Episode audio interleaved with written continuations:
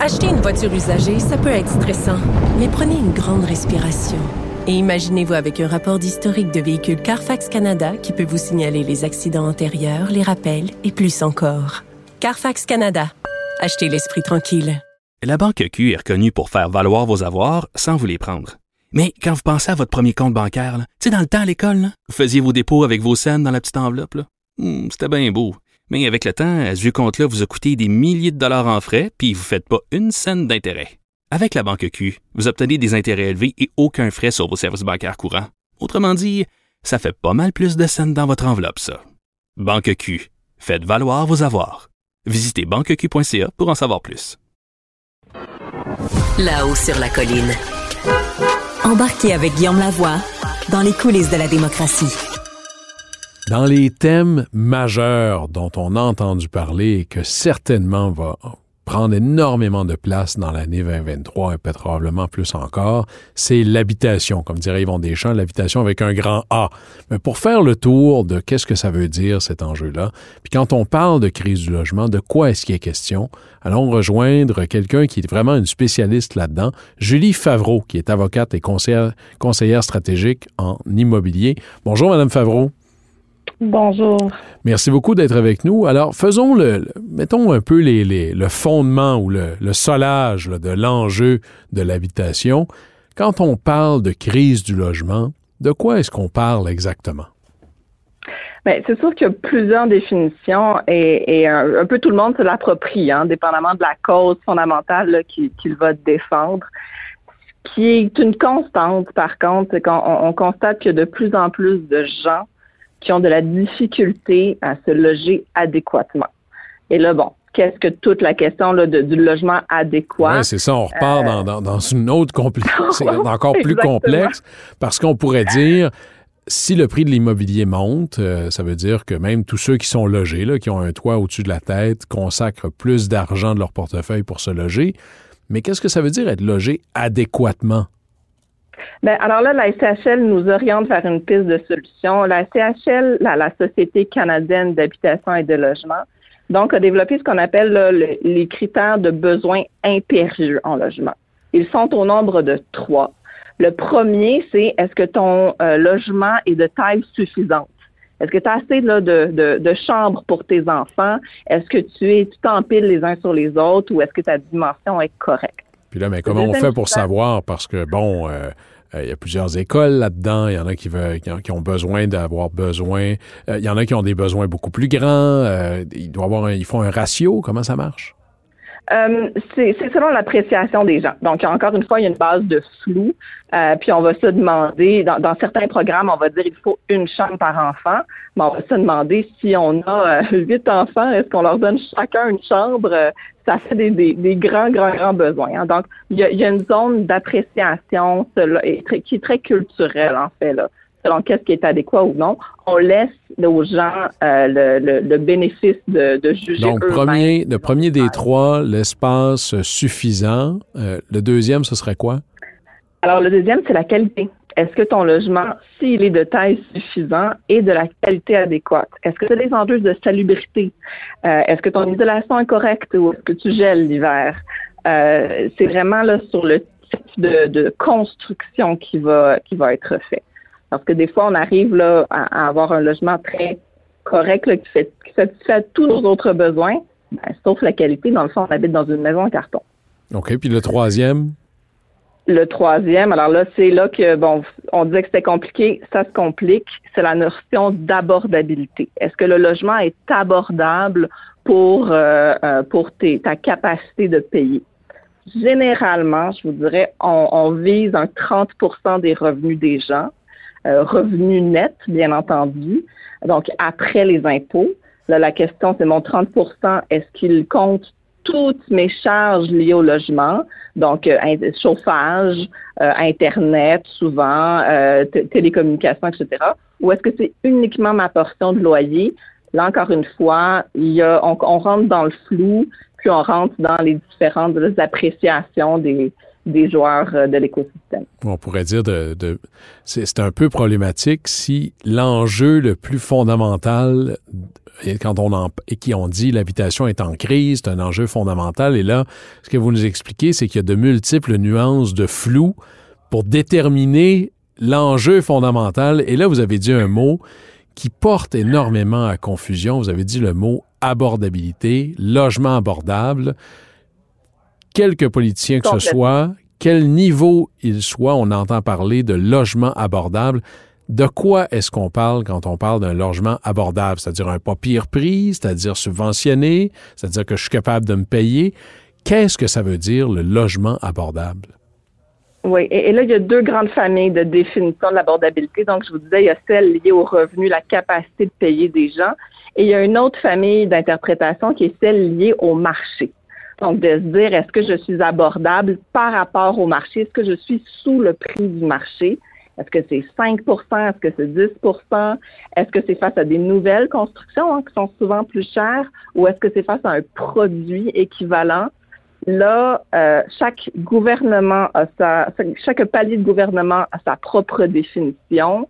Euh, elles ne sont pas toujours les mêmes. Des fois, elles sont plus ou moins restrictives.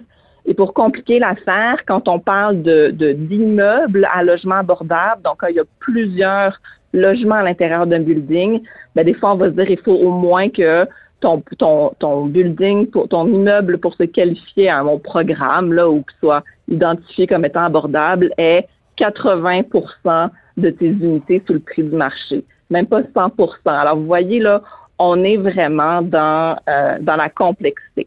Et ça, d'après moi, ce que ça, ce que ça démontre, ben, c'est aussi une crise de leadership. Euh, c'est de se demander qui a la légitimité et qui a euh, le, leadership pour euh, ramener toutes ces définitions-là à quelque chose de, de cohérent et qui s'implante bien dans notre écosystème. Bien entendu, un logement abordable à Montréal ne sera pas nécessairement le même prix ou le même type de produit qu'un logement qu'on va développer dans le Grand Nord canadien. Là. Oui, puis abordable encore là, puis je reprends vos critères. Abordable, si j'ai huit enfants, ça se peut qu'au total, ce soit plus cher que si c'est juste pour me loger moi et, ma copine. Alors, c'est là où j'ai l'impression, Julie Favreau, ce que vous décrivez là, c'est que dans un certain flou à multiples niveaux, puis vous nous décrivez bien, ce que ça permet, c'est que ça permet au discours politique de tout un chacun de toujours d'être du bon côté de l'enjeu, mais jamais du côté de la solution réelle. Parce qu'avant d'être un enjeu de main-d'œuvre, un enjeu de financement, un enjeu de réglementation, ce que vous nous dites là, c'est que d'abord, on a un enjeu de définition. Est-ce que je me trompe en vous disant peut-être que le principal défi pour être capable de faire face à tous les autres, ça va être d'abord d'avoir une définition claire et partagée? Complètement. Et ça, ça nous amène aussi à la question des données sur le logement. On a un certain nombre de données qui existent, mais je pense que là-dessus, il y a un consensus dans le milieu, il en manque. Euh, quand on regarde la courbe de croissance des revenus des gens et la courbe de croissance des prix de l'habitation, on pourrait voir qu'elles se répondent, alors que dans les faits, ce que ce que ces courbes-là génèrent dans le marché, c'est que les personnes les plus vulnérables ont davantage de misère à se loger. Et puis, ben, les personnes les plus favorisées, eux, ont, ont de la marge de manœuvre, en fait, pour absorber les changements de situation, etc. Donc, on n'a pas juste une avant d'avoir une pénurie de logement, on a une pénurie de données fiables sur le logement. Ça ne s'améliore pas nos affaires finalement. Le défi est encore plus grand qu'on pourrait le penser. Euh, Madame Favreau, je veux faire. Permettez-moi d'être l'avocat du diable pour tester une théorie. Clairement, quand on, regarde, que ce soit les, publicités, l'espèce de discours ambiant, il y a cette idée que le nirvana, la solution idéale, celle qui devrait être recherchée, c'est de devenir propriétaire plutôt que d'être locataire. Est-ce que ça, en soi, c'est quelque chose qui, clairement, il y a une situation qui est meilleure que l'autre? Ben, c'est culturel, hein. c'est complètement culturel parce que dans les chiffres et dans les faits, euh, quelqu'un peut, peut s'appauvrir en devenant propriétaire. Donc, le fameux mythe de l'accession à la propriété, ce n'est pas pour tout le monde. Euh, on sait très bien qu'une personne, généralement parlant, une personne, si elle devient propriétaire d'un condo, euh, elle a intérêt à ne pas le revendre dans les cinq prochaines années. Parce que si elle le fait, elle va se trouver moins bien nantie, donc elle va s'appauvrir euh, comparé à avoir payé un logement en location, par exemple. Donc, il y a une question très clairement là, de stabilité euh, pour les gens qui, qui, deviennent propriétaires. Ça devient un peu une, une autre condition. Au-delà de la capacité de payer, c'est la stabilité de la personne à moyen, long terme qui devient un autre critère un peu immatériel, euh, mais qui relève là, de, de, je pense, de l'éducation individuelle puis de la littératie financière que les gens doivent là, avoir. Ça peut être un choix de vie aussi. Euh, si on a une maison, il y a toujours quelque chose à réparer. Puis si c'est toi le propriétaire, c'est ton problème. Il y a des gens qui peuvent se dire, moi, je veux pas ça dans ma vie comme trouble. Et puis, on peut euh, passer de un à l'autre sans nécessairement être considéré comme moins avancé dans la vie parce qu'on est locataire. Il y a une espèce de jugement de valeur, comme si propriétaire était mieux que locataire, qui colore, et là, ce que vous nous confirmez, c'est que ça colore pas sur la base de données probantes, le débat sur euh, l'habitation, mais souvent dans l'habitation, on en parle de manière générale, mais j'ai l'impression que c'est une série de microclimats. L'habitation mhm. à Montréal, c'est pas la même chose qu'à Chicoutimi, et même à l'intérieur de Montréal, les quartiers sont pas égaux entre eux. Comment est-ce qu'on fait pour penser une politique d'habitation alors que d'un quartier à l'autre, c'est des réalités complètement différentes? Euh, c'est sûr qu'il faut trouver les fondamentaux qui sont les points de rencontre. Maintenant, euh, c'est sûr que les réalités en région vont être différentes des réalités en ville. Le marché de la construction n'est pas le même et les besoins ne sont pas les mêmes euh, non plus.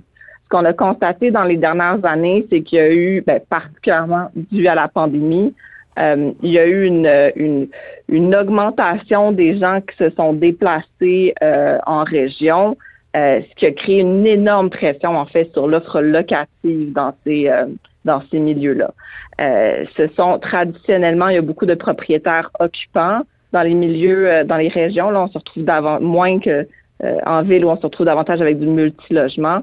ça crée en fait un besoin puis une pression sur la petite construction qui est énorme. Euh, et ça nous amène en fait des enjeux de développement économique parce que là, la main d'œuvre ne peut plus se déplacer dans ces zones-là où les gens euh, se sont euh, se sont appropriés là, beaucoup beaucoup de propriétés existantes. Les permis de construction sont en explosion. ce sont vraiment là, des enjeux propres au développement des régions qui qu'il va falloir adresser dans une perspective de développement économique. Vous avez raison parce que je vous partage une anecdote. Moi, ça me fascine.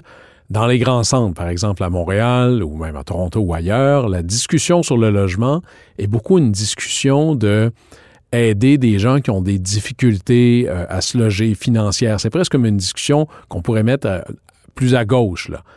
Mais dans, les, dans les régions, le Saguenay-Lac-Saint-Jean, la Gaspésie, le Bas-Saint-Laurent, euh, la Côte-Nord, lorsqu'on parle de logement, c'est les gens qui disent j'ai des emplois que je ne peux pas combler parce que j'ai pas la place pour mettre les travailleurs que je voudrais amener. Et là, c'est une conversation comme si l'habitation était un frein, euh, la crise d'habitation est un frein au développement économique. Et là aussi, c'est fascinant parce que normalement, ces deux mondes-là ne, ne se rencontrent pas. Là. Euh, en fait, tout à fait. Puis ailleurs en Canada, on a commencé à développer certaines solutions là, de, de logement pour euh, pour travailleurs qu'on appelle du workforce housing. On a très peu de workforce housing, là, de projets de développement pour travailleurs au Québec, premièrement en raison de, de, notre organisation économique, mais aussi de nos lois. Ce sont des projets qu'on maîtrise pas encore très bien. Euh, vous disiez qu'on était ben, face à une grande crise là, qui, qui, qui, est présente à différents niveaux. Moi, ce que je sens là, c'est aussi l'opportunité de la crise. Hein. Donc, il y a beaucoup de gens là, qui, qui réfléchissent aux nouvelles façons de, de, de travailler, aux innovations qu'on pourrait amener. En général, l'écosystème d'habitation au Québec est assez euh, assez créatif. Là. Donc, euh, moi, je suis très curieuse de voir ce qui s'en vient dans les prochaines années. Je pense qu'on va avoir des belles des belles solutions puis des beaux projets qui s'en viennent. Et vous avez raison, les crises sont des opportunités à ne pas gaspiller. Et je pense que vous nous avez donné peut-être des questions pour faire émerger le flou ou le vide ou le pas clair. Hein, si on s'assoit, quelqu'un veut parler d'habitation, je poserai comme question, puis là je prends les leçons que vous avez données. Quelles sont vos données? Est-ce qu'elles sont complètes? Et quelles sont vos définitions? Et est-ce qu'elles sont partagées? Et vous nous ramenez peut-être de tous les chantiers aux chantiers les plus fondamentaux, ceux du départ. Julie Favreau, je rappelle, vous êtes avocate et conseillère stratégique en immobilier. Merci beaucoup d'avoir été avec nous aujourd'hui. Ça fait plaisir. Au revoir. C'est tout pour nous. Merci beaucoup d'avoir choisi Cube Radio. On se retrouve pour un autre balado de là-haut sur la colline.